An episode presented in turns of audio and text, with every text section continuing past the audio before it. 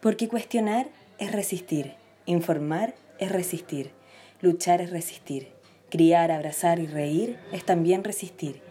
Y porque hoy en día resistir es el mayor acto de revolución, es resistir.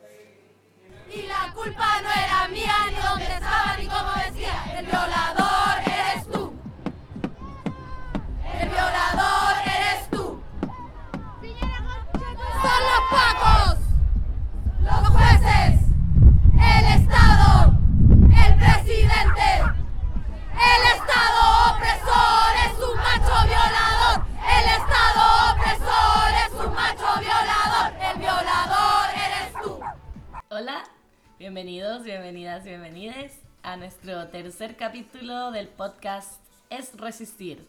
Desde Berlín, eh, yo soy Javiera Hola, aquí Mónica. Aquí Sofía. y hoy día tenemos una invitada especial que la vamos a presentar desde el principio para comentar eh, algunas noticias que nos han llamado la atención estos días. Y eso, po. Aquí en el panel tenemos a Isidora Vera, eh, abogada que vive en Berlín y participa de la organización del Cabildo Berlín. Hola. Hola. ¿Cómo estáis? Bien, ¿y ustedes? Bien. Gracias por tenerme aquí. Cuéntanos un poquito Gracias de por ti. venir. Sí. Eh, bueno, vivo aquí en Berlín hace tres meses ya. Eh, así que mm, el estallido me pilló aquí también. Eh, participo en los cabildos. Eh, estoy muy contenta de estar aquí conversando con ustedes. ¿Y qué más les puedo decir? Eso yo creo. Perfecto, tu signo zodiacal. Aries. ¡Wow! Por Yo eso tu Libra. pelo. Yo soy Libra, no lo había dicho antes. Quiero que se sepa. Bueno, ¿Yo? Sí, tú. Ah, favor. bueno. Eres la dueña de la pauta. Sí, eh, vamos a partir hablando sobre la COP25, que fue algo que pasó la semana pasada, que Chile dio un estupendo papelón. Ah, Podríamos decir que dio la cacha. La dio la cacha. cacha. Atroz. Eh, Vergüenza. vergüenza nacional, internacional, Internacional. eh, intergaláctica. Atroz. Eh, bueno, primero partir diciendo que, eh, ¿qué es la COP? Porque Buena. na- ni yo sabía lo que era la COP. O sea, sabía de su existencia, pero no qué. Es una, la conferencia de las partes. Es el órgano supremo de la Convención Marco de las Naciones Unidas sobre el Cambio Climático. La primera COP fue aquí en Berlín el año 1995. Sí. Es- en esta se juntan 200 países y deciden qué hacer frente a la crisis del cambio climático. eh, y también van, aparte de los, de los jefes de Estado, van representantes de empresas, organizaciones internacionales y grupos de interés o asociaciones. Dentro de ellos la Greta, por ejemplo. Eso, eso quería decir, que este año invitada especial, Greta. Greta. Aunque no fue tan protagonista como yo pensé que iba a No, ser. para nada. pasó piolita. Eh, ¿Qué más decir? Ah, bueno, el, eh, el objetivo de esta COP era reafirmar el Acuerdo de París eh, que entrara para que entrara en vigencia el 2020, eh, establecer una reducción de las emisiones de CO2 planetarias y tomar decisiones, o sea, que las decisiones que se tomen eh, eh, internas en los países tengan fundamento científico. Claro. Dentro de eso, bueno, nada de eso se logró. Nada, solo se retrocedió. Salimos para atrás. Y decir también que se supone que iba a ser en Chile, porque Chile iba a ser el país que, eh, ¿cómo decirlo?, organizara, en el fondo liderara esta COP. Eh, Ser anfitrión. Ser el anfitrión, claro. Entonces llevó de representante a nuestra La caro. Miss. ministra. No, no le voy a decir ningún adjetivo. Ministra Schmidt. Eh, bueno, eh, todo el mundo quedó totalmente defraudado con eh, la organización. Eh, por ejemplo, la Greta dijo eh, que al parecer la COP25 estaba cayéndose a pedazos, que la ciencia es clara y que está siendo ignorada para tomar las decisiones eh, de manera global y no importa lo que pase en la COP, igual vamos a seguir adelante, esto continúa. Bueno, esto lo dijo en inglés, en un estupendo inglés en Twitter, yo lo traduje a la mala. Eh, el señor Lawrence Tubiana, de la Fundación Europea del Clima, dijo que el resultado de la COP está muy lejos de lo que la ciencia nos dice que necesita. Los principales actores no cumplieron con las expectativas, pero gracias a una alianza progresiva de pequeños estados insulares, países europeos, africanos y latinoamericanos, obtuvimos mejor resultado posible contra la voluntad de las grandes de los grandes contaminadores como Estados Unidos, China e India, que son de los que están bien en contra- que no creen, son negacionistas, Sí. no creen en el cambio climático. Es que liderados por Donald Trump, en realidad no hay mucho que pedirles. No, una pena. Y bueno, eh, yo quería poner este audio hermoso. Dear delegates, considering that the late hour and the fact that uh, most of us must hurry to the airport, I would like to propose that the statements are sent and uploaded electronically. No. Boo. No. ya. Eh, yo creo que. ¿Así? Ok, no. Puta. Goodbye. No Goodbye. queda mucho más que decir. Choose. Ay, Yo creo Eh, que- Esta señora fue a colegio pagado. ay, pero qué desperdicio. Eh, esto resume el- la capacidad organizativa de- del gobierno de Chile para llevar una cumbre tan importante como esta. Evidente. O sea, una señora ministra, presidenta de la comisión que no fue capaz ni siquiera de tener un buen hablamiento en inglés. No, yo creo que resume más que nada toda la performance de Chile Sí. en la COP25. Como, en hola, eh, mandemos la weá por mail, porfa. Como- Como, ya quiero irme. Ridícula. Pero bueno, La manera de resolver los problemas. Yo creo que ella estaba más preocupada de sus outfits que... Oh, Todo el rato. Porque Sus sacó lentes. unos trajes súper buenos. No. Ahí no se quedó, ahí no se quedó. Bueno, en fin, así con la COP25 sí, se fue a la chucha todo. Pasemos al siguiente tema. Pero em, es bueno decirlo de la canción, ¿no? Ah, sí. Uh, uh, perdón. Yo creo que te Vaya. corresponde a ti decirlo. Sí, sí. Eh, yo recordé eh, magistralmente, no, mentira, eh, una canción de Manu Chao que ponían un extracto de la, co- de- del Tratado de Kioto y que efectivamente es de la COP3. Sucedía en Japón el año Mira. 97. Manso dato rosa Y, que te habla, sacaste. y hablaban sobre las emisiones descontroladas de, de carbono. Entonces, nada, pues, ha pasado cuánto? 22 cops. 22 cops, eh, que nada, lo que es nada. Claro, si eso es del 97, makes sense, porque 95, 96, 97, con Claro, la- 3, Cop- Las COP son anuales. El próximo año esperemos que se remedie COP esto con la... 26. Creo que la siguiente va a ser en Glasgow, creo que después del 25 viene el 26. eso. Bueno, ya, pasamos al siguiente tema de sobre la demanda a Piñera. Espérate, pero vamos a escuchar la canción, ¿o no? Ah, sí, pues. sí, pues. Sí, pues, ya, Soy esta- como lo yo para llevar la pauta. Esta, esta era la presentación. De la, la canción Es Mentira. No, ni siquiera se llama Es Mentira. Mentira. Mentira. Yo creo que voy a cortar toda esta parte. No. Pasamos a la canción Mentira del disco clandestino Manu Chao 1998. 97. No, del 98 el disco. Ah, ya.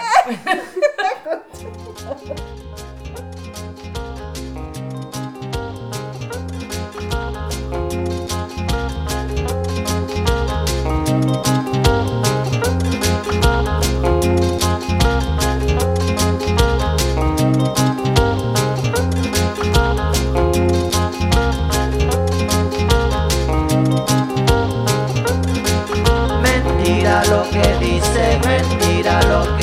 mentira lo que hace, mentira lo que va. La mentira, mentira la mentira, mentira la verdad, mentira lo que cuece bajo la oscuridad.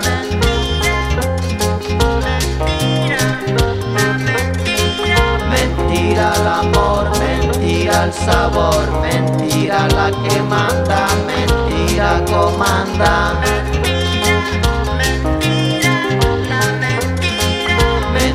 La tristeza cuando empieza, mentira no se va, mentira mentira, la mentira. Mentira no se borra, mentira no se olvida, mentira, la mentira. Mentira cuando llega, mentira nunca se va. Mentira la verdad.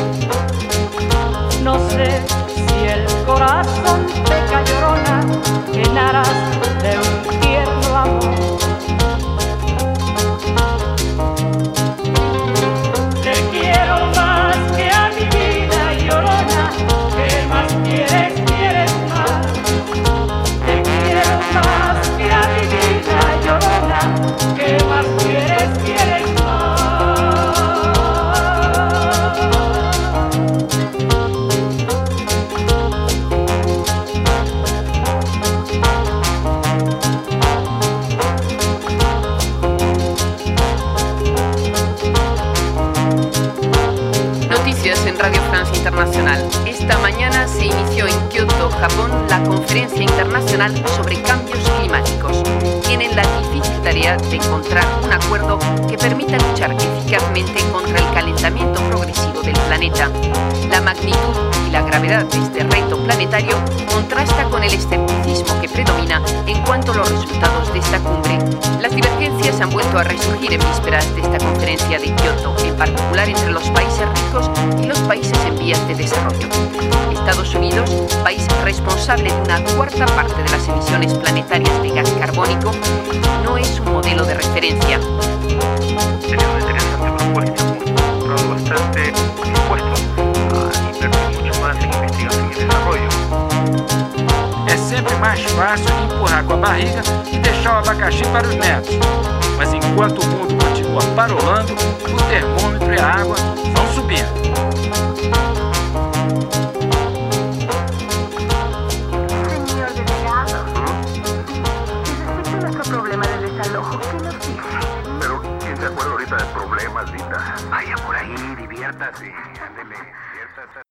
Excelente canción. Eh, ahora vamos a hablar sobre la demanda a Piñera, de lo cual yo tengo poca información. Es Tú, Isidora, vas a contarnos más sobre este tema. Este momento es de aprovechar a nuestra invitada, por lo tanto, eh, sabemos que se declaró admisible una querella a Piñera por crímenes de lesa humanidad. Cuéntanos qué significa esto. Eh, bueno, em, tampoco se maneja tanta información hasta el momento porque solamente se declaró admisible la querella. Eh, fue presentada por el senador Alejandro Navarro, que... Polémico, Sí, por decirlo menos. Eh, siempre lo subestiman y todo, pero al final no sé qué tan perdido está Alejandro Navarro. Igual cuando fue el estallido social puso su cargo a disposición. Eh, siento que entiende muchas cosas más que varios de sus colegas hasta cierto punto. O sea, yo creo que si él es el que está generando esta querella, no está tan perdido que digamos. No. Eh, bueno, en la querella se aseguran presuntos delitos de lesa humanidad y se, mm, se tilda como responsable a Piñera por el aumento exponencial de los traumas oculares eh, que se han registrado en el estallido social. Eh, ese es el fondo de la querella y mm, arries- arriesga de 5 a 20 años. ¡Yihi! Imagínense. ¿Te imagináis? Muy soñado. ¿Te Ya con imagináis? 5, lo que sea. Sí, pero imagínate 20 años Piñera preso. En Colina 2. Ay. Ay, soñar es tan fácil. Pero bueno, aunque sean 5 años en Colina algo. 2, estaría bueno. Oye, em, ya, es que yo tenía una duda, porque habíamos leído y estábamos conversando antes que la querella era por em, su plata en paraísos fiscales, pero nada que ver. Entonces, ¿qué pasa con esta plata en paraísos fiscales que tiene nuestro queridísimo, Presidente. queridísimo, Eh, bueno, lo que pasó con las platas fiscales fue que se creó una comisión investigadora respecto a su fortuna. Entonces, en el fondo, lo que se va a hacer es ver las platas, de dónde están, a dónde se han movido, en qué fecha, porque se dice que desde el estallido, como que harta platita se ha ido del país. sospechosa. la Que no ha tributado, digamos. Claro. Y, mm, y bueno, eso. Eh, habrá que esperar que logre investigar la comisión. Sí, yo creo que no está de más destacar que el presidente ha subido su ranking en la Forbes, que habla de los millonarios más millonarios de este mundo. Bueno, va ganando. O Qué sea, bueno. es que, ¿cachai? Que, ¿Cómo puede ser que un presidente funcionario público se esté haciendo más millonario mientras está quedando la cagada que está quedando en Chile? Subió del puesto creo que 850 al 800. O sea, es la persona número 800 en todo el planeta más millonaria. Qué fuerte. ¿Es más millonario que Trump? No. No. Y No, Trump se ha y no es el más millonario de Chile tampoco. No, po. Hay como cinco millonarios que están en la lista. Y la, Piñera- papá- la mamá de Luxich. O sea, la familia Luxich. Pero es no que sé están si sale la divididos porque la mamá está más arriba en el ranking que su hijo Andrónico. Claro. Pero. ¿Y Cueto es el otro? mm, No, el de Corbanca. ¿Cómo se llama ese señor? Sayé. Álvaro. Sí. Hay. Bueno, en fin, así con los millonarios de Chile. de Los lo- conocí de a los todos. cuales Sí, cuatro son mis amigos. están relacionados con temas de la dictadura. Ojo, Claro, claro, se enriquecieron. eso sorprende. Sí, no, pero igual es interesante mencionarlo. Eh, Ponce Lerú. Ponce Lerú, sí, Ese era importante. Soki Mitch, Sí, Ponce Lerú. Eh, cascadas, claro. Metido en todo. Uy, me gustaría tanto que alguien me explicara todo eso, no entiendo nada. Podemos hacer un capítulo especial. Sí. Sí. Oye, qué loco que esté sonando esta canción. ¿Por qué los ricos? Ya. Eh, bueno, volviendo al tema de la querella. eh, bueno, quizás relacionarlo un poco, pero salió eh, el informe de la ONU. Sí, así es. Eh, han habido cuatro, bueno, todavía no están publicados todos los informes, pero han habido cuatro misiones, por decirlo así, que han ido a Chile a, Evaluar. a evaluar, a evaluar el tema de la violación a los derechos humanos. Eh, está el de Amnistía Internacional, que si no me equivoco fue la primera visita, eh, que yo diría que fue la más eh, crítica con el gobierno de Chile porque habló de política deliberada para dañar a, mini- a manifestantes, eh, atribuirles a una responsabilidad de mando. O sea que básicamente hay un mando que está dando la instrucción a la policía para que dañe a los manifestantes. Entonces, em, porque por ejemplo la de Human Rights Watch eh, habla más que nada, la conclusión es una recomendación a modernizar la policía de Chile, como que no es tan categórica, habla de violación a los derechos humanos, pero mm, por eso también el gobierno invitó a Human Rights Watch, porque yo la verdad no lo conocía, pero eh, dicen que no es como tan lapidaria o tan... Es más bien de las derechas. Exacto. Eh, pero aún así fueron enfáticos y el gobierno se justificó un poco en que el informe no hablaba de violaciones generalizadas ni sistemáticas, entonces lo trataron de usar un poco a su favor. Está el de la Corte Interamer- Interamericana de Derechos Humanos, que también habla del uso excesivo de la fuerza en el contexto de las protestas sociales y habla de una grave preocupación por el elevado número de denuncias. Y finalmente está el de la ONU. Ese fue el último en entregarse. ese fue el último en entregarse, así es. Y- ¿Tiene algo que ver la SOAHL con todo esto? Bueno, ella es la alta comisionada de los derechos humanos. Ah, ya. Entonces, Es sí. una- tiene algo que ver, digamos.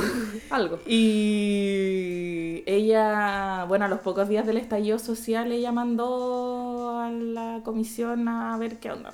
Yo me acuerdo, pero como que se demoró en llegar. Su semana- Hubo un tema Sí, hubo como complejo. Se atrasaron los vuelos, Sí. una cosa así, una pobreza así como... Era como que iban a llegar un día y después no, y que se arrepintieron y vienen después. Pero Sí. llegaron y hicieron un informe, Sí, estamos. y mira, y llegaron último y lanzaron el informe primero que todos los... que Amnistía, por Ah, o sea, ejemplo. llegaron con todo. Oye, Ay, ¿y se por qué? las pilas. Sí. ¿Por qué este informe es como más importante que los demás? Bueno, eh, primero porque es de la ONU y ya eso le da un peso como a nivel universal.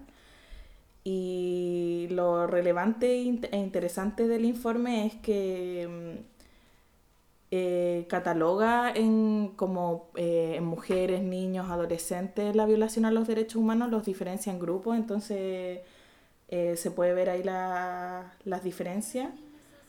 Eh, hace varias recomendaciones y una de ellas eh, respecto al proceso constituyente.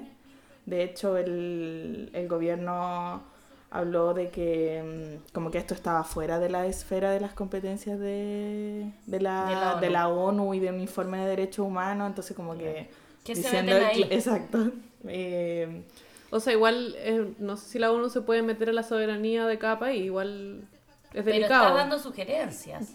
O sea, sugerencias para apaciguar el movimiento social que está generando, o sea, que, que se está reprimiendo y te están llegando las violaciones de derechos humanos que estamos teniendo. Entonces es como invita un poco al gobierno a hacer un proceso constituyente sin violencia, como que en el fondo entenderse un poco, poniéndolo como un poco como en el contexto igual en que se están dando las manifestaciones sociales. O sea, en el fondo apoya las manifestaciones. El- Totalmente, totalmente.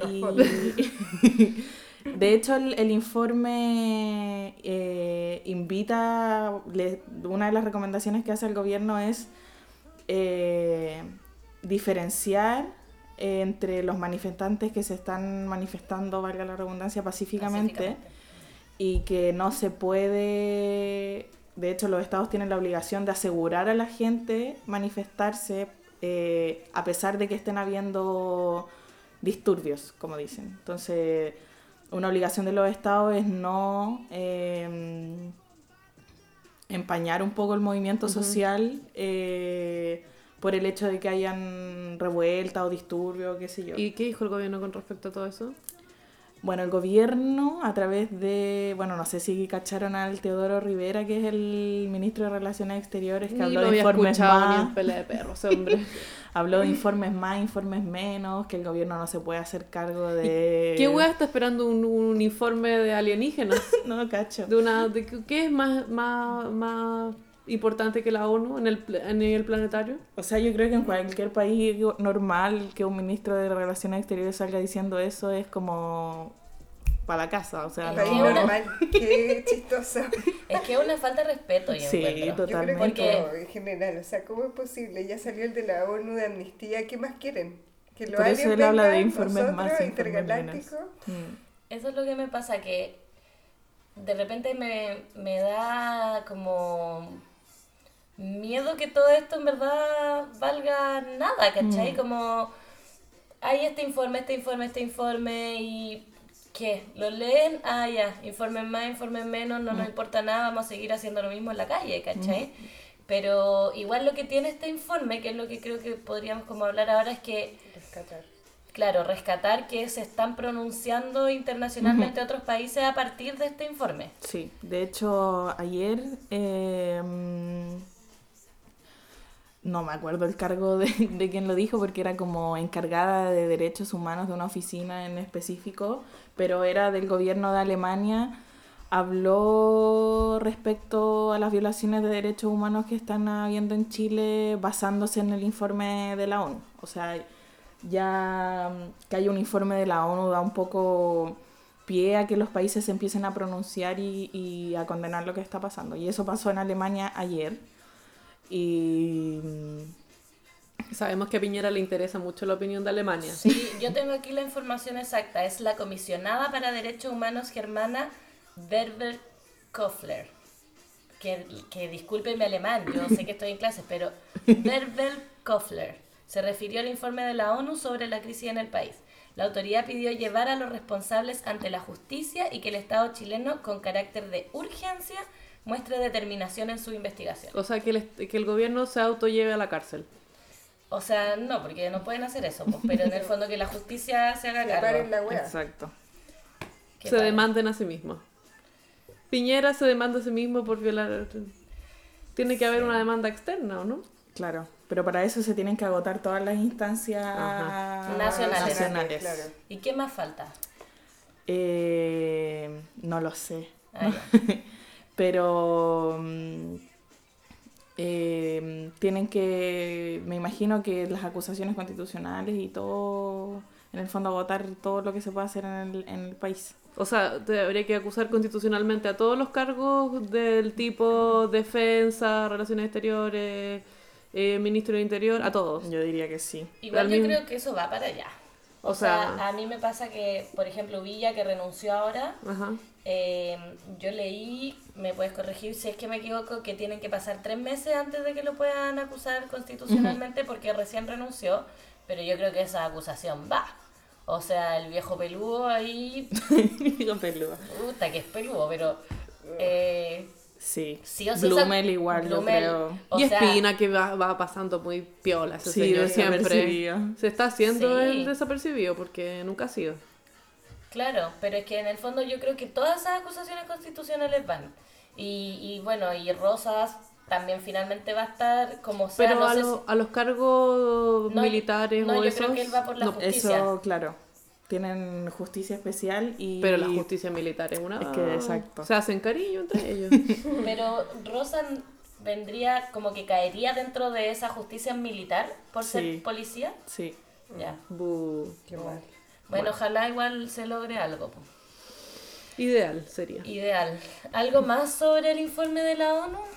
Bueno, solo decir que el informe habla de violaciones graves y sistemáticas Ah, a pesar de que el gobierno dice lo contrario. Eso es súper importante Sí. porque de hecho en el informe de Human Rights Watch no decía, No eso, decía eso. y fue como la excusa. Sí, po. O sea, yo me acuerdo haber escuchado en todos los podcasts que escuchamos mil veces como, ah, es que no son sistemáticas, ah, es que son aisladas. Sí. Siendo que hay 350 y tantos mutilaciones de ojos o daños oculares. O sea, si eso no es sistemático. Claro. Pero bueno, por lo menos se habla de eso ahora y ya se sabe que es algo que está ocurriendo día a día. Exacto. Bueno, una buena noticia. O sea, Se avanza, Dentro de- pero sí. lento pero de- seguro. Bueno, siguiente tema. Vamos avanzando rapidito y ya nos pusimos serias. pusimos las pilas. Bueno, queríamos hablar sobre lo que se ha venido haciendo acá en el Cabildo de Berlín, eh, que, es, que mm, está bastante organizado. Ya llevamos cuatro, cuatro sesiones. Y mm, yo quería decir sobre lo que se habló en el último, que eh, se hizo un resumen sobre los, los cabildos anteriores, para los que vienen llegando y para ir como aglomerando la información. Y dentro de eso eh, están, hay cinco comisiones. La comisión de, de internacional habló sobre mm, las ciudades dentro de Alemania que se, que se mantiene contacto, las acciones que están haciendo en Bremen, Colonia, Leipzig, eh, etcétera, y con otras otras organizaciones de ciudades importantes como Bruselas, Nueva York o Barcelona que tienen eh, grandes comunidades de chilenos y están todos eh, organizados y activos.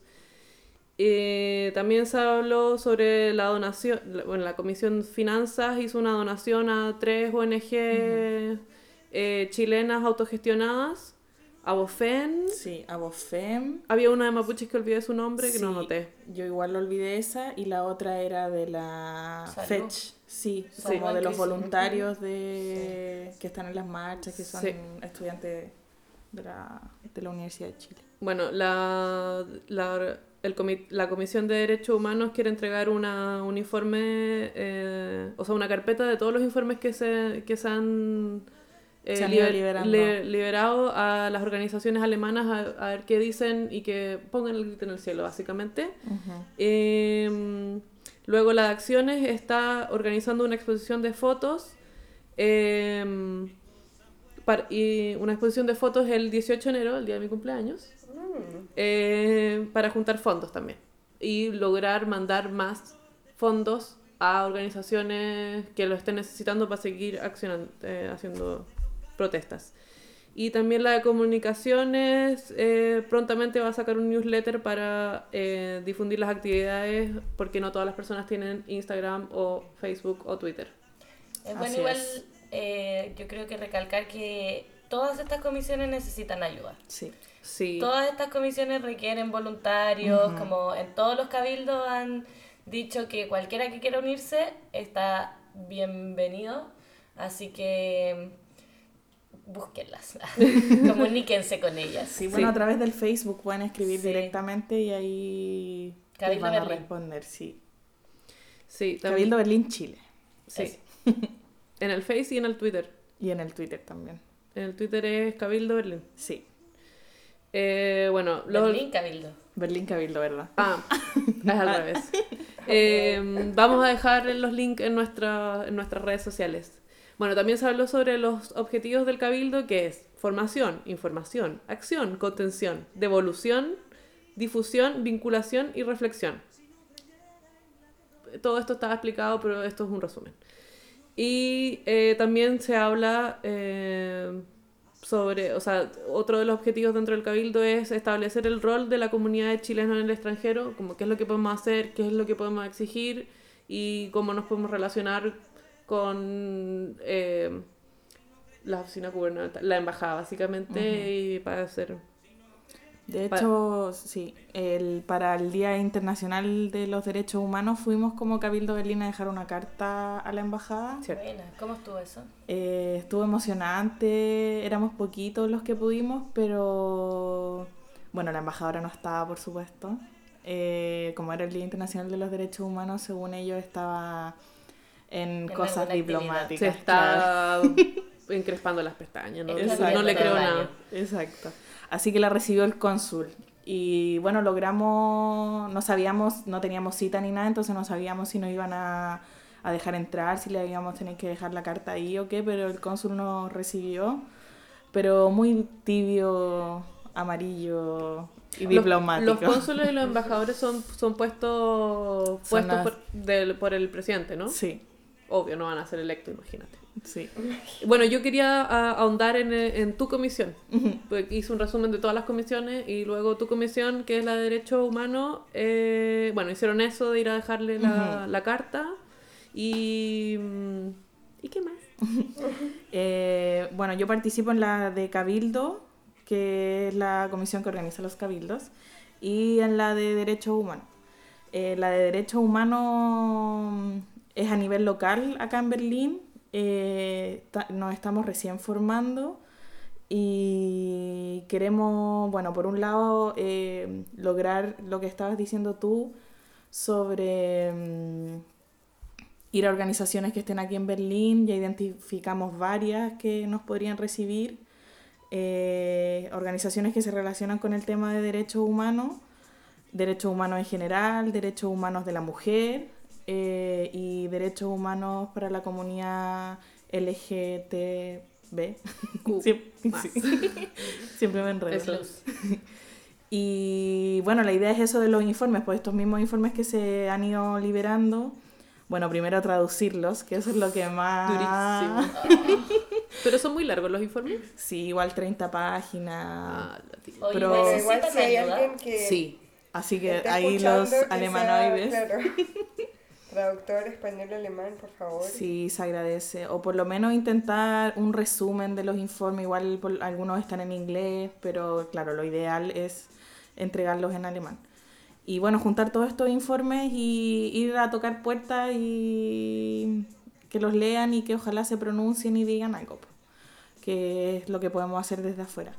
Y otra línea que queremos trabajar es sobre, bueno, la visibilización, puntos de información. Estamos trabajando en un panfleto para difundirlo, eh, un lienzo también. Entonces, ahí hacer bochinche donde se pueda.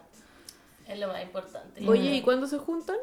Nos juntamos los días viernes a las 7 de la tarde en el Merinhof, que es donde hacemos los cabildos, en la Geneisenaustrasse. Y. Merinland, eh, la estación de Exacto. U8, eh, creo. U7. U7, casi.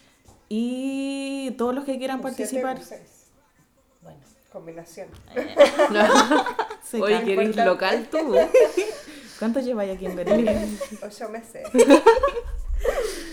Y eso, así que toda la gente que quiera participar es bienvenida. Si al final lo que más necesitamos es cabezas, manos y ganas. Eso. ¿Y relaciones con otros comités de derechos humanos de otras ciudades ha- han tenido? Eh, lo que pasa es que esta te decía que es a nivel local, porque Mm. a nivel de Chile de Experto Internacional, que es como esta agrupación de ciudades, hay otra comisión de derechos humanos. Ah, perfecto. Y ellos tienen como, hay una persona de acá de Berlín que está en esa, en esa comisión y, y eso se hacen red con otros países. Y ellos eh, buscan otras cosas más a nivel europeo, parlamentario, eh, no a nivel local Pero como del Parlamento Europeo. del Parlamento Ah. Europeo. Big words estamos Sí, hablando aquí. Sí, Qué buena. sí, Sí. Ey. sí. Bueno, así con el Cabildo de Berlín eh, avanza bastante y hoy, bueno, eh, organizan los cabildos y las asambleas que generalmente se traducen en presentaciones de las comisiones y luego una, ses- una sesión más larga de debate de algún tópico y esta vez se habló... ¿Sobre qué se habla?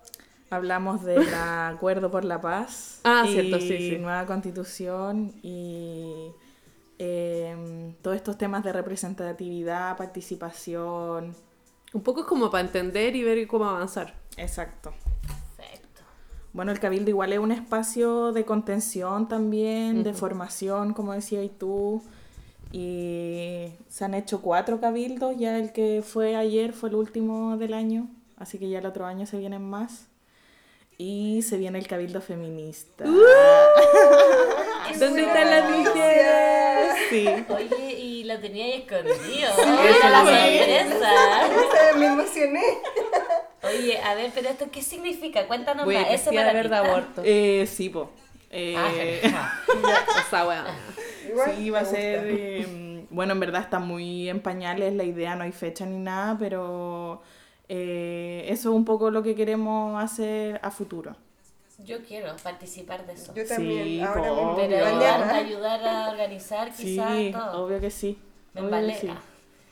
Oye, sí, eh, esto que estabas diciendo que el cabildo es un espacio de contención, a mí me pasó que mm, el primer cabildo, como que yo estaba en la caca. Mm. Fue porque fue igual súper como inicial, o sea, Mm. como recién había pasado. Entonces, cuando fui al cabildo fue como, oh, gracias Dios porque existe esta instancia Sí. como que no me hallaba, ¿cachai? Como de a poco igual nosotros hemos ido encontrando nuestro lugar equipo y con el podcast o con otras cosas, yo igual estaba participando de otras cuestiones, pero el cabildo fue como muchas gracias. Y yo creo que todos los que estamos participando y vamos a los cabildos estamos demasiado agradecidos de ustedes como organización, como voluntaria, porque yo sé que es una pega más peluda que la cresta. Y, y en verdad, obvio que va a servir, o sea, yo espero, no sé, cruz para el cielo, de que va a servir, pero incluso si nos sirve, a todos nosotros que estamos acá nos sirve, No, ¿cachai? siempre sirve. Sí, no, sí, yo Porque también la creo. formación queda. Sí. De todas maneras, pero me refiero a que no sé si es que esta información en volano llega a Chile como en un tema más práctico. Pero sí o sí para toda la gente que estamos aquí es, es una ayuda así. Y sobre todo porque hay mucha gente que nos pilló el estallido acá. O sea, ayer de hecho en el cabildo había un gallo que venía de Bruselas, creo, que había participado en ese cabildo y ya se no sé por qué razón se vino a Berlín y vino a este otro a decir como, bueno, aquí estoy de nuevo en otro cabildo, da lo mismo. Sí, yo creo que lo, hay que Sí, participar de todos los Sí, cabildos. hay que participar porque además quizás si tenemos mucha esperanza y fe en lo que pase de ahora en adelante, eh, quizás lo, lo que se hable en los cabildos logre ser vinculante Mm. para la constitución. Y, mm, y también nuestra idea es eh, quizás preparar algún tipo de manual o algo con toda la información que hemos levantado, porque es muchísima información, va mucha gente, a la gente le encanta participar. Eh, nosotros también, es bacán ser parte de eso. Y, y hay mucha información muy valiosa de mucha gente. Y hay muchas opiniones. Sí. Que eso ¿Cuántas- también es súper bueno. Porque siento que yo, por lo menos nosotras, tenemos opiniones súper parecidas. Mm. Y vemos nuestras redes sociales y tenemos gente que piensa súper parecido. Quizás en las familias de repente no tanto, pero cuando vamos a, esta, a estas situaciones o como conversar con gente que igual opina distinto Mm. de repente. Bueno, no me ha tocado ningún facho en mi grupo, pues, pero, pero sí gente que tiene opiniones muy diversas y también te hace como abrirte de mente, Sí. como darte cuenta, en Y sobre todo los también". exiliados. Sí, Sí. muchos. De hecho, queremos tratar de, de, de conocer a la señora Nancy, que es una señora muy estupenda, muy exiliada. Muy exiliada. Sí. que a mí me tocó en el grupo y quiero entrevistarla. Pero bueno, en fin. Señora. Nancy, si está escuchando. ¿y eh, saben cuánta gente como va más o menos Sí. alrededor en cada cabildo? Eh, ayer fueron como 60 personas, Mira. pero igual fue día miércoles a las 7. De, De, hecho, hecho, nosotras no pudimos ir. Bueno, claro, que se sepa. y aún así harta gente para hacer un día de semana, pre-Navidad, caos. Y, pero, por ejemplo, para el Cabildo 2 fueron 120 personas. Éramos muchos, muchos y muchas. Y siempre llega gente nueva, igual uno ya empieza a ver caras familiares, la gente...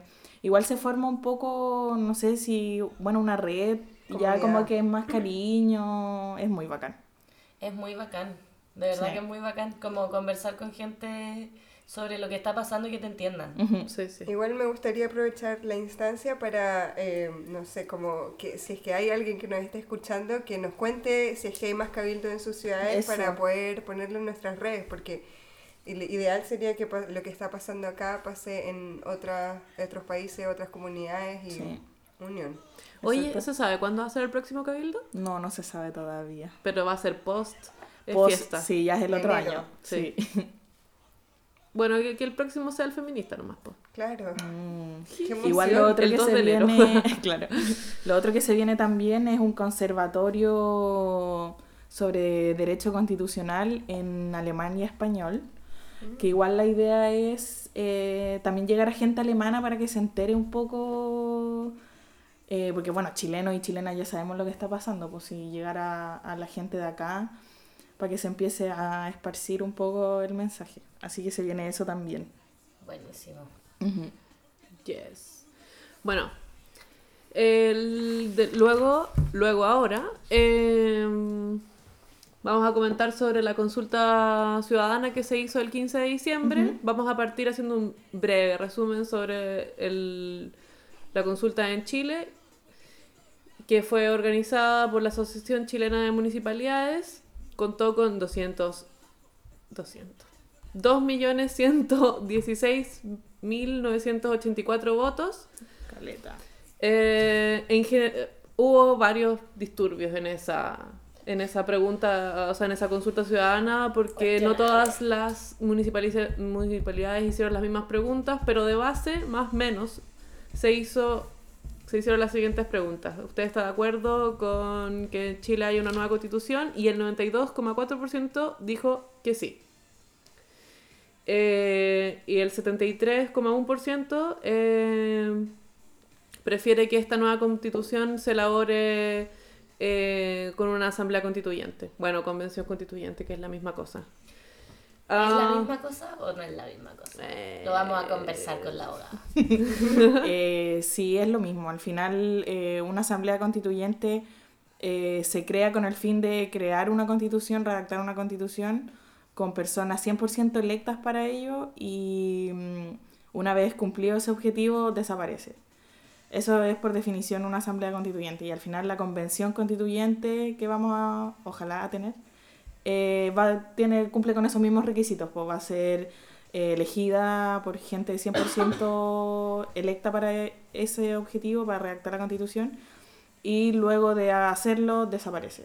Entonces, Oye, pero eh, en la Asamblea Constituyente, o sea, independiente del nombre, em, pueden haber, o sea, podrían no haber independientes, como si dicen, ya hagamos una Asamblea Constituyente y la elección de los independientes.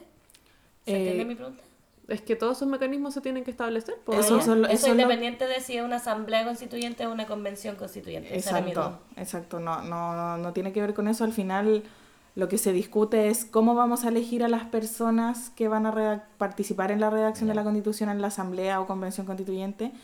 Y, y eso es lo que se está viendo ahora, pues, con la paridad, eh, el- la participación de independientes y los escaños reservados para pueblos originarios. Vamos, vamos a ese tema. Vamos a Todavía ese- no te andaremos no te ahí. adelantes.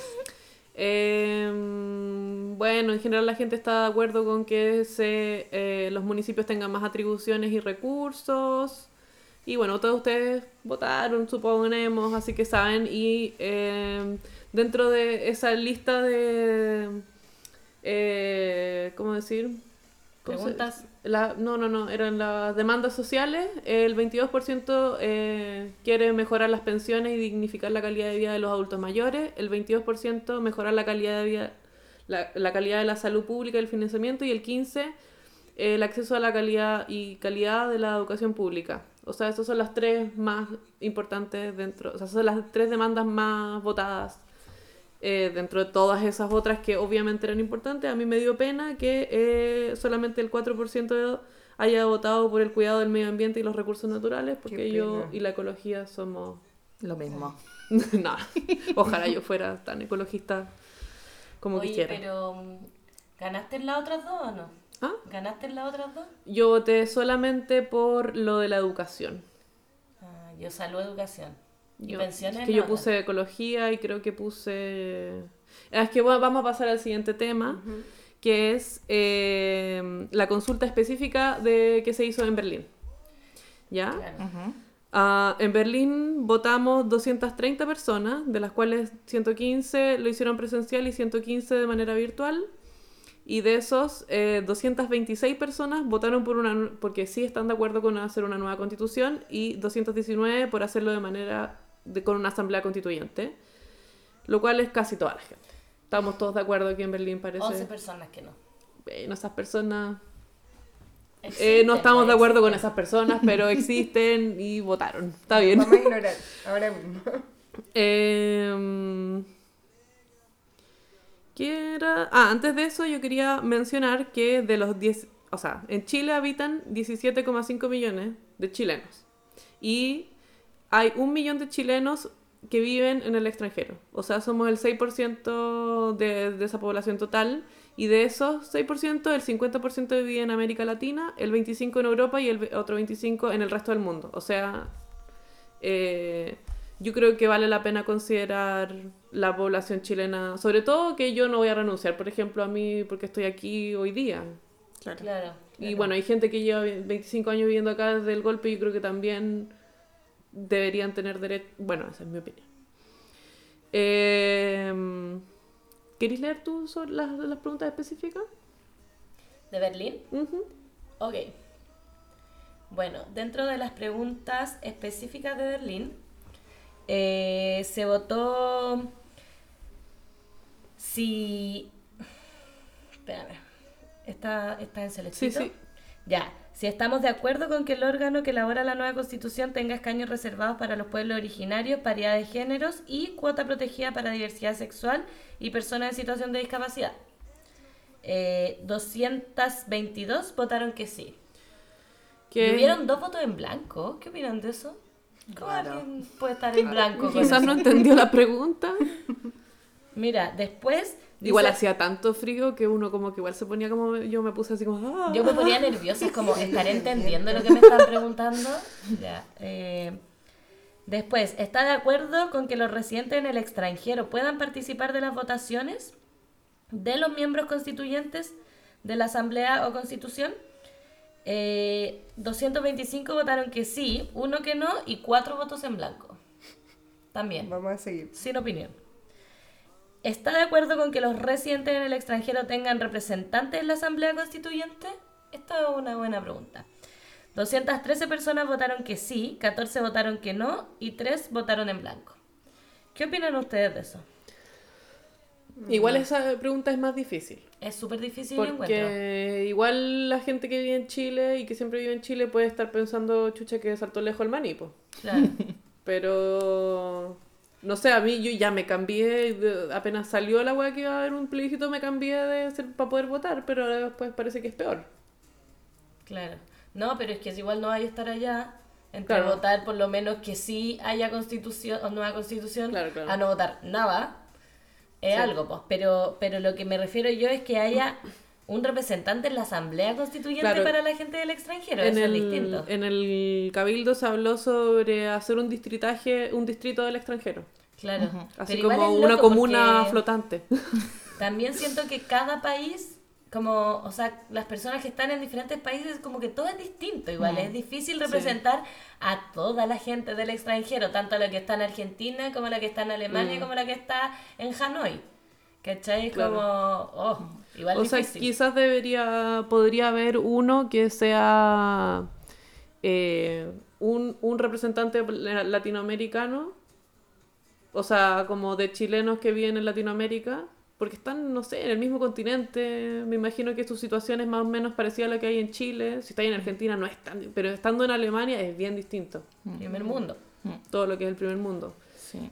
Entonces- Igual eh, también lo que mm, afecta mucho a la gente del extranjero, que también yo creo que va por ahí la pregunta y que en los cabildos hemos podido notar, es el tema de la, de la nacionalidad Mm, voluntaria, claro.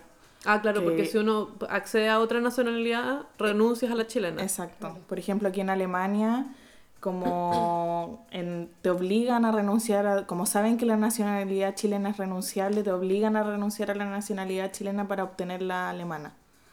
Entonces, mucha gente ah, se ha visto obligada a renunciar a su nacionalidad chilena sin querer hacerlo.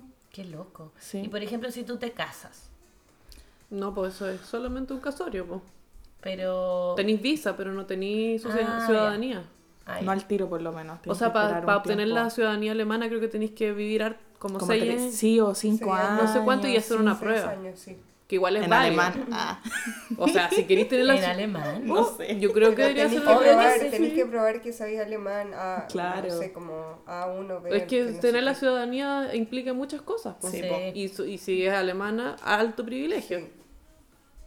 O sea, el Estado desembolsa unas grandes sumas de dinero. O sea, te quita y te da. Mm. Sí, po, pero te da harto. O sea, Sí. si tú estás ahí en situación de necesidad, Bastante. Sí. te da bastante. Sí. Te cuida. Sí. Es que así el debería ser, po. El Estado te no quiere. es un Estado subsidiario, como lo tenemos en Chile. Es un Estado, ¿cómo Garante. se dice? Garante. Social garante. Oye, esta pregunta igual es interesante. Dice, ¿crees que en las elecciones para una nueva constitución debiesen poder participar personas desde los 14, 16, 18 años? Y aquí ganó la de 16 años con 108 votos, pero los 14 tuvieron 90 votos. Ahí. Y ahí peleándola. Igual es heavy que tenga que ser desde los 18 si en verdad te pueden juzgar desde los 14. Desde los, claro, depende, desde los 14 ya te pueden empezar a, a aplicar justicia juvenil, que le llaman. ¿Cachai? 14. Sí. Eres O sea, lo te- suficiente- pero te pueden meter a la cárcel si tenés 14, no, pues. Al Sename. Ah, como- claro. Sí. Claro, pero eres lo suficientemente grande como para hacerte responsable de tus acciones, pero no, No para elegir quién te gobierna. Bueno, después, ¿estás de acuerdo con los resultados de los cabildos sean considerados en la redacción de la nueva constitución? Avia. 227 votaron que sí, uno que no y dos votos en blanco. Después, ¿estás de acuerdo con que las personas condenadas por corrupción, lavado de dinero, narcotráfico, presidente que tenemos hoy en día, tengan prohibido postular a cargo representa- de representación popular y empleos públicos? 222 votaron que sí.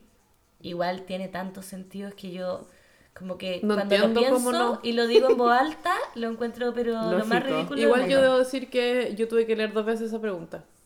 Porque dice, yo pensé, como estás de acuerdo con que esa gente sea presidente? No, pues no estoy de acuerdo. Y después leí bien y era como, no, está prohibido que... ¿Cachai?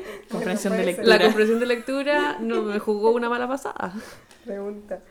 Claro. Después dice, ¿estás de acuerdo que para la elección del órgano constituyente representante de movimientos sociales e independientes puedan presentar listas de candidatos independientes? Eh, 222 que sí.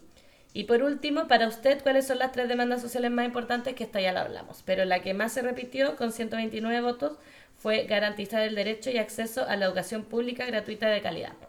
Que yo creo que de ahí parte todo. O sea, esa es como la, La madre del cordero. Madre máxima. La Matrix. Oye, em, nos lanzamos al otro tema agarrándonos de em, los independientes. Eso. Ya, vamos a ir al último punto que vamos a conversar, que es un tema que hoy en día está eh, vigentísimo. Está pasando. Está pasando ahora. Y que nos tiene enardecidas. Y nos tiene eso, más que enardecidas, ¿cómo decirlo? Enchuchadas. Eh, hoy día me retaron porque decimos mucho garabato. Chucha la weá que te importa, po. Bueno, eh, para esto también tenemos a nuestra invitada que nos va a explicar muchas cosas que no estamos entendiendo, pero para contextualizar vamos a hablar de la paridad de género, los escaños reservados para pueblos originarios y participación de independientes, que cada una de estas cosas es distinto. Exacto. ¿Qué significa que haya paridad de género? ¿Qué significa que hayan escaños reservados? ¿Qué es escaños? Reservados para pueblos originarios. Palabras. No, no es que yo no lo sepa, es para que Sí, podamos facilitar esta conversación. Y participación de independientes. Ujú. Eh, bueno, los escaños son los puestos para Los cupos. los cupos. En la Exacto, asamblea. Exacto.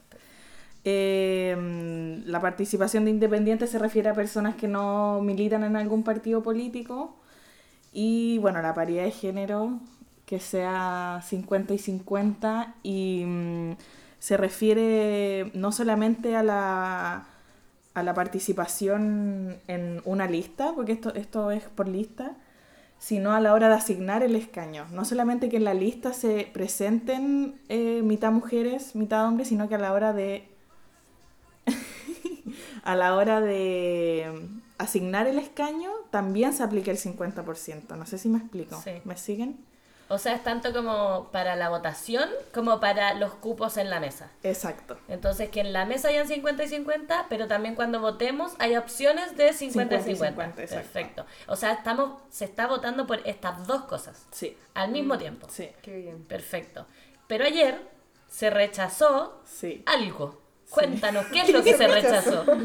Bueno, ayer en la Cámara de Diputados se discutió la reforma a, la una reforma constitucional que se está haciendo para reformar la constitución e incluir todo esto del acuerdo por la paz, que se va a hacer un plebiscito y que sí, que es como el itinerario que le llaman de, de lo que va a pasar. Y mm, lo que se, se aprobó el acuerdo, digamos, se, se incluyó, o sea, pasó al Senado eh, la reforma, pero se rechazaron las indicaciones, que eran estas tres indicaciones sobre pueblo originario, eh, paridad de género y participación de independientes. Eh, bueno, en realidad lo que pasó fue que no hubo quórum para votarlas. Y lo que eso llevó a que la reforma subiera al Senado sin las indicaciones, pero lo que quiere hacer la oposición ahora es volver a insistir con las indicaciones y a ver si es que salen, o sea, si ahí se aprueban, ya salen y quedan en la reforma constitucional y ya mm, está, está listo, digamos. Y, pero lo que está haciendo, lo que se está haciendo en paralelo a eso es un proyecto de ley independiente a- que incluye estas tres eh, aristas, digamos. Y bueno, se está insistiendo por ese lado también, pero es un proyecto de ley, tiene que estar en la Cámara. em, em, y bueno, todo el proceso que es el de tramitar una ley es más largo. Sería ideal hacerla corta porque es tan obvio que... que No estamos perdiendo el en tiempo unas obviedades de es- suma exacto, obviedad. Exacto. Y bueno, también lo típico que ya si es como proyecto de ley, eh, que pongan un tema en tabla antes, lo tiren para abajo y empiecen a tramitar y qué sé yo. Puro confunde el Congreso, siento yo. Sí. Es bien Sí, difícil de hace seguirle la súper pista. difícil. Sí. Súper difícil. Sí, es súper difícil. Y uno que yo- no lleva, no lleva training. El, muy el tema difícil. Yo tampoco- legislativo, sí. eh, puta la wea. Ah, sí, a mí me pasa que es como, chucha, porque no estudié Derecho? No entiendo nada, como tener que leerme las cosas tres veces, ¿cachai? Pero igual, ya, entonces tratemos de entender esto. Em, ahora va a pasar al Senado mañana. Mañana se vota. Mañana Mañana, se digamos, vota. 19 de eh, diciembre. 20. 20 de diciembre. 20 de diciembre. Ya, digamos que en el Senado igual tenemos más amigos. ¿O no? Según leí en Twitter, eh, faltarían dos votos en el Senado. Que ¿De cuántos? ¿Cuántos son en el Senado? Chucha, no sé nada. 49 creo. Me pillaste, qué sabemos. Ya, voy a googlear por mientras. Sí. Ya. Siempre me confundo. Oye, ¿y tanto es la diferencia entre los diputados y los senadores? Qué loco. Bueno, eh, si igual, claro, los senadores como que son un poco, no sé, como más, hay más oposición. Hay más oposición, sí. Eso quería ir. Entonces, mañana, 43 senadores. Me sobraron 6. te sobraron seis. yo iba a decir 46, pero también estaba equivocada. Em, se vota esto y entonces se pueden reincluir Sí, pueden volver a insistir con las indicaciones. Ya, ¿y de qué depende si se incluyen o no se incluyen? ¿O ya se van a incluir No, sí o se sí? las van a discutir. Ah, ya. Las pusieron, no, desconozco cómo lo hacen, o sea, si es que se lo tienen que decir a alguien o, o cómo es, pero se van a discutir de nuevo las indicaciones en el Senado. O sea, mañana canal del Senado todo el día. Exacto. Yo, siempre por la cresta máquina dije que el canal del Senado era un semillero para audiovisuales. Ninguno de mis amigos me hizo caso. Quiero decirles, repetirles el mensaje, por favor, alguien se haga algo. Qué transmisión más ordinaria, todo es horrible, la iluminación horrendo, no se escucha bien, eh, Se corta. se corta, la página web es incomprensible, no quieren que lo veamos, eso es lo que pasa, pues no si quieren que quieren. lo... No les Y la de diputados tampoco. No, son terribles. Yo veía muchísimo el canal del Senado porque nosotros teníamos cable en- Santiago. Entonces yo lo veía y la gente se reía de mí. Y luego ahora están todos ahí no entendiendo nada. Cacha, hay que tener cable para Y ver el... Más sin encima. entender nada. Pero Y yo sigo sin entender nada, pero puedo decir que vanguardista. hay 19 eh, senadores del oficialismo y 15 de oposición. ¿15? de- co- Debe es haber que un la oposición es. PS, PPD y un CP, que no sé qué es. Y la democracia cristiana tiene 6, el Frente Amplio tiene 1 y Unidad para el Cambio, el PRO, tiene 1 y uno de cinco un independiente que tiene 1. Que ese será Navarro, Puede ser el independiente. el independiente más independiente de todos los independientes. Porque ha salido cascando de todos los otros. Sí, se ha dado Sí. cualquier bote. Oye, ya, pues entonces, eh, si mañana sale que no, por ejemplo, la rechazan, ¿qué pasa? ¿Ya cagamos para siempre? Todavía tenemos esta opción del la opción proyecto del de ley. proyecto de ley, sí. Ya, esa es como ya la última, última instancia. Exacto. Yo creo que por algún lado va a tener que salir, o sea, si no... Va a quedar la cagada. Es que yo no puedo entender, te juro que lo pienso, lo pienso, lo pienso y no me entra en la cabeza, perdón papá que me reta por mi tolerancia, pero es que no me entra en la cabeza que haya mujeres votando que no. Es Mujeres antinatural. rechazando esto, ¿cachai? Y hay mujeres que es como, es que en verdad yo votaría que sí porque me hace sentido, pero mi partido, la UDI, no me deja. Oh, Jimena Santón. ¿Cómo puede ser? ¿por ¿Dijo qué? eso? Sí. No, no sé si lo dijo así tal cual, Sí, pero, pero lo, lo dejó entrever. Lo Lo di- dijo no, lo en la entrevista. Sí, o sea, es que qué señal más de patriarcado que eso. La. ¿Cómo puede ser? Como, Pero Jimena Santón es RR. Sí. pero yo no estaba hablando de Jimena Sandón. Ah, bueno, pero ella dijo así como yo estoy de acuerdo con la paridad, pero voy a votar en contra porque Mi mi, partido. que tengo presión o le hacen presión, algo así. Erika Olivera también. Que Erika Olivera salió firmando al principio que ella eh, estaba de acuerdo, era, estaba, era parte de la comisión, que... eh, Lo que ¿cómo pasa es que dice? muchos de los parlamentarios, o parla- bueno, parlamentarias que están diciendo eso, se apoyan un poco en que la van a apoyar como proyecto de ley. Su argumento es que no quieren modificar el acuerdo porque el acuerdo se firmó y hay que respetarlo y bla, bla, bla. Pero que ellos lo, apo- lo apoyan como proyecto de ley, en Pero- paralelo. ya. Pero no sé qué sentido puede llegar a tener eso. O sea, mientras Pero- más rápido se saque algo así, mejor para todas. Y igual el, el proyecto de ley necesita cuatro séptimos de eh, parlamentarios votando que lo aceptan. Y por mis cuentas que yo saqué, a ver, 5 más 8 más 2, eh, necesitamos más de... ¿De no, 43 decís tú? No, de 155, que son los, Los diputados. Ah, Sí, 155, 4 séptimos, vendría siendo 90 y... ¿cuánto? ¿155? Sí, ¿cuánto? Dividido 155 siete. dividido 7 por 4. Regla de tres. 88,5. 88. Y ayer 80 votaron que sí. Si estas 7 mujeres votaran que sí también, tendríamos 87. Igual estaríamos cortas. Entonces yo creo que el proyecto de ley, o sea, estas son No. como mis, mis teorías, lo que yo estoy pensando Con recién. ¿Y toda la DC votó a favor de, de esta indicación? Sí, la vez se llamó a votar. ¿Alguna dignidad ha tenido ese partido? Yo ya te juro que nada me sorprende. No Es que algo así no puede ser tan justo, o sea, no podemos estar sacando con calculadora, sacar algo que es lógico. O sea, eso es como... A mí me pasa que yo ayer Pero, pero no me te- esperaba para nada que pasara este resultado. Entonces cuando yo llego a mi casa y me entero que esto es así, em, hablo con un amigo y le digo, pero ¿cuáles son los argumentos? Porque, claro, nosotros aquí, vida normal, no sé qué, yo había estado trabajando todo el día, llego a mi casa sin enterarme nada y no entiendo como cuál es un argumento de una mujer que pueda decir como no, no estoy de acuerdo con esto. Yo creo que esto no debe ser así. Igual, eh, espérate, volviendo un poco al tema de los mecanismos, esto, eh, lo de la paridad, no son cupos reservados, son solamente eh, en la papeleta. Es en la papeleta y a la hora de asignar el escaño, por ejemplo, si la eh, primera mayoría es un hombre y hay una segunda mayoría que es hombre también y hay una tercera mayoría que es mujer, eh, se elige la, la segunda mayoría, tiene que ser mujer. Mm. No sé si me explico. Sí, sí, sí. Como que O sea, en el arrastra... fondo son las dos cosas. Es un poco, claro. La papeleta y, el escaño. Y en el caso eh, del mundo más eh, utópico, que hubiesen. Todas las mayorías fueran de mujeres, por ejemplo. Y una, fuera 100% hubiesen salido electas mujeres. Me, me volví loca. Eh, ¿También corre para los hombres? Eh, creo que no. Pero eso no es una. Uh, ¿Te cachai no. asamblea constituyente de puras mujeres, perro? Bacano. Y Florcita Motuda. Weón, banquemos a Florcita Motuda, por favor. Partido Humanista, desde lo poco que yo veo ahí como una luz. en No, el y el. Partido Ecologista. Félix Ecologista es mi diputado favorito. ¿Verdad? El mío Florcita Motuda. Te lo juro, no se rían.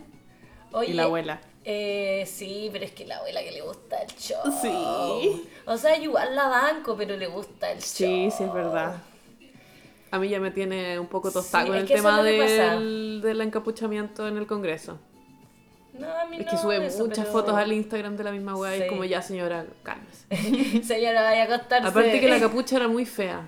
Sí, sobre No todo era una con- buena capucha. Con las ¿Por ca- qué capuchas eso? lindas que hay hoy en día. Sí, hay unas bordadas con lentejuela, ay, viendo bueno. tanto recurso. Ya quisiera yo tener Una una, con pluma, alguna cosa, Mi profe de la universidad de diseño de vestuario están haciendo workshops de cómo hacer capuchas bonitas, con mostacilla y todo. Como un pasamontaña con tonteras Sí, puestas, es po. muy lindo. Nuestro logo lo vamos a cambiar ahora. Vamos a hacer Sí. una capucha que tenga adornos. Sí. Mínimo. Para estar ahí ad hoc. Ya. eh, para ir terminando en virtud del tiempo, vamos a hablar de las cosas que se están haciendo a nivel internacional, como invitación eh, a todos nuestros radioescuchas. Que la señora Sofía Aquí presente eh, me llegó información sobre que el Comité Internacional de Chile Despertó Barcelona eh, ha hecho un arduo trabajo para contactarse con eh, múltiples ciudades y además eh, lograron que el eurodiputado eh, Miguel Urbán se, se pronunciara al respecto sobre la violación a los derechos humanos en Chile y hay un cierto apoyo desde ese escaño. Escaño, palabra favorita del día. Hashtag escaño. También supe es que... ex- topic. Escaño. Hashtag escaño. ¿Qué es? Oye, solo quiero decir una cosa. Cuando dijiste eurodiputado, como que me imaginé un latino diputado y como que fuéramos Latinoamérica unida. Y, Sería ideal. Un te congreso juro que me lo El imaginé sueño por- bolivariano. Me lo imaginé Oh. por cinco segundos, así como eh, latino diputados. Tenemos una Cámara de Diputados latinoamericana. Sería tan hermoso. Ay, la bacán. Pero bueno, sí, adelante fue un sueño de cinco segundos. Te volviste loca también. Sí, me volví loca. Así es la locura, pues, va y viene. Eh, bueno, también eh, se hizo el primer encuentro ciudadano el 14 de diciembre de Chile Despertó Dublín y conversaron sobre mm, la autoimplicación con el conflicto social y sobre los conceptos y alcances de una nueva constitución chilena. O sea, debate, análisis, Contención también. Contención también. Em, mi amiga Tatiana me dijo que en primera fuente que en San Francisco no pasan muchas cosas, solo se hizo la intervención de las tesis el 7 de diciembre. Le salió súper linda, la hicieron en español y en inglés. Ojalá que le pongan más fichas ahí a los chiquillos, porque San Francisco, no sé, pues. Sí, hay harta, harta comunidad chilena. Eh, también eh, supimos que eh, en Helsinki se hizo protesta frente a la Embajada de Chile eh, sobre la violación a los derechos humanos, por supuesto, eh, y organizaciones le están pidiendo al gobierno finlandés que se pronuncie contra de las violaciones de los derechos humanos, eh, porque ahora Finlandia es, la, es el presidente del Consejo de la Unión Europea, o sea, es un país importante, digamos. Oye, Finlandia tiene presidenta mujer Sí. y que tiene treinta y pico años. O sea, tiene cinco años más que yo. Sí. ¿Qué No, estoy es haciendo un- con mi vida? Es una Bueno. locura. Podría Finlandia está, pero los feministas. de Me los puedo ir a. Finlandia, sí. Pero no se han pronunciado, no han dicho nada, así que eh, hay que seguir hinchando. Yo creo que Por hay que seguir Twitter. hinchando en, Finlandia. Sí, chicos, háganse Twitter. Sí, Twitter, Twitter. Y amigas de Finlandia, vayan a molestar ahí a la presidenta nueva, joven, debe venir con ideas. Sí, espero, no igual sé. yo no sé, me imagino que en Finlandia hace mucho frío. Como que no pueden pensar. congelado. Sí, están todos congelados. Ya, Por pues. eso Twitter es importante. Desde la casita calentito, tuiteando todo el día como imbécil. ¿Algo más? No, eso es todo. Ya pues, entonces primero agradecer a nuestra invitada Isidora. Sí, Muchas ustedes, gracias por venir. chiquillas. ¿Quiere- ¿Hay algo que quieras agregar? Bueno, que la gente en Berlín vaya a los cabildos que vamos a organizar para el próximo año. Que mm, aguantemos porque ya llevamos dos meses de protesta y esto viene para largo. Así que resistir nomás, po. Es resistir. Exacto. Sí, acompañarse a resistir. Y toda la info en las redes sociales, eh, el Cabildo principalmente sube las cosas a... A Facebook. Facebook.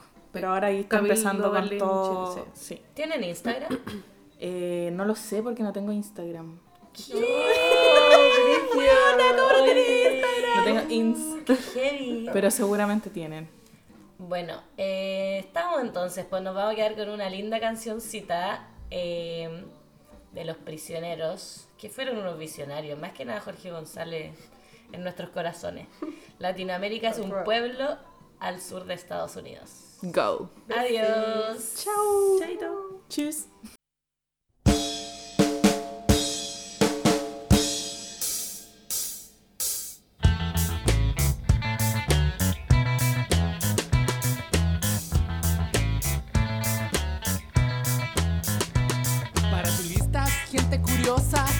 Es un sitio exótico para visitar. Es solo un lugar económico, pero inadecuado para habitar. Les ofrecen Latinoamérica, el carnaval de Río y las ruinas aztecas. Gente sucia vagando las calles, dispuesta a venderse por algunos USA dólares.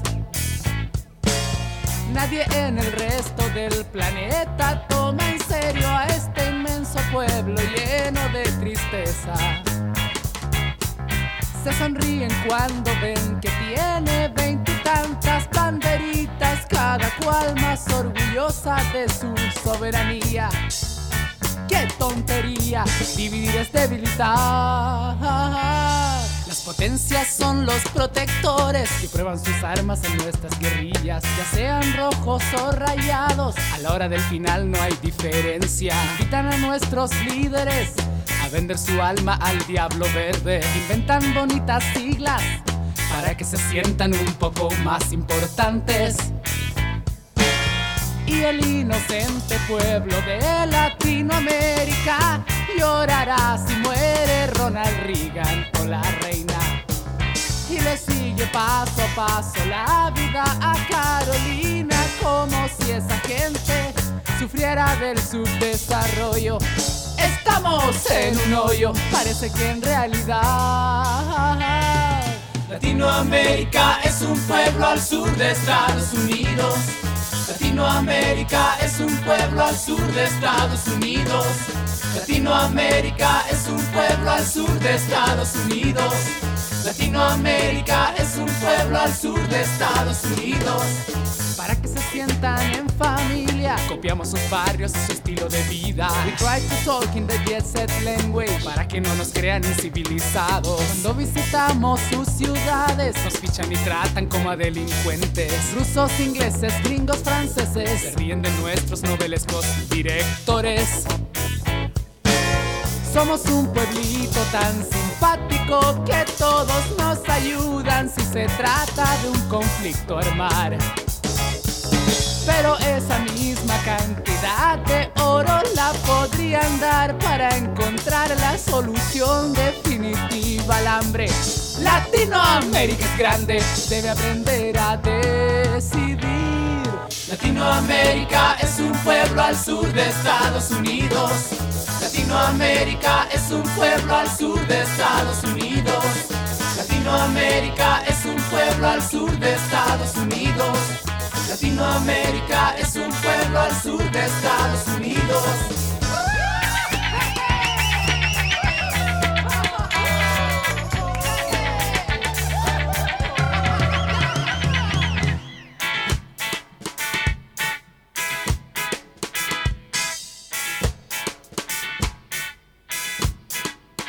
Latinoamérica es un pueblo al sur de Estados Unidos. Latinoamérica es un pueblo al sur de Estados Unidos. Latinoamérica es un pueblo al sur de Estados Unidos. Latinoamérica es un pueblo al sur de Estados Unidos. Latinoamérica es un pueblo al sur de Estados Unidos. Latinoamérica es un pueblo al sur